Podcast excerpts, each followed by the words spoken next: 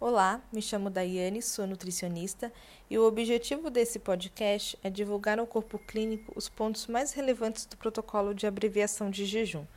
Ele foi baseado nas diretrizes americana e europeia de anestesiologia, que recomenda abreviar o tempo de jejum ofertando uma solução de maltodextrina de 200 ml até duas horas antes do procedimento.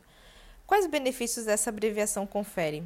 Uma diminuição do risco de infecções, retorno mais rápido da função intestinal, diminuição da resistência insulínica, diminuição da sede, fome, náuseas e vômitos, diminui também a irritabilidade, principalmente em crianças, melhor esvaziamento gástrico, melhora de desfecho clínico e, com isso, menor tempo de internação e redução de custos hospitalares.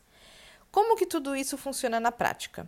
Com o mapa cirúrgico, verificamos todas as cirurgias programadas e quais pacientes são elegíveis para abreviação.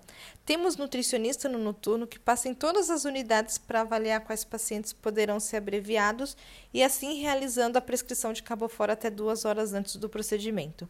É muito importante o cumprimento do horário programado no mapa cirúrgico, pois se o paciente ingerir a solução, o tempo mínimo é de duas horas para que ocorra todo o esvaziamento gástrico com segurança. E os pacientes submetidos a cirurgias gástricas e cirurgias intestinais passam por uma avaliação prévia. A abreviação ela não é indicada para todos os pacientes. É contraindicado para lactentes em aleitamento exclusivo, crianças menores de 6 meses, pacientes com retardo no esvaziamento gástrico, gastroparesia, obstrução intestinal, abdômen agudo, pacientes disfágicos que fazem uso de espessantes, pancreatite e pré-gastroplastia. Para mais informações, consulte o protocolo 1519 no DocNix. Obrigado.